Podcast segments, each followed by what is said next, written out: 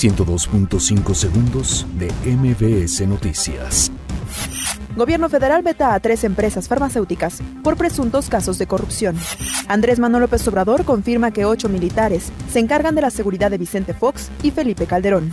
Coparmex pide a López Obrador encabezar Cruzada Nacional Permanente por la Inversión.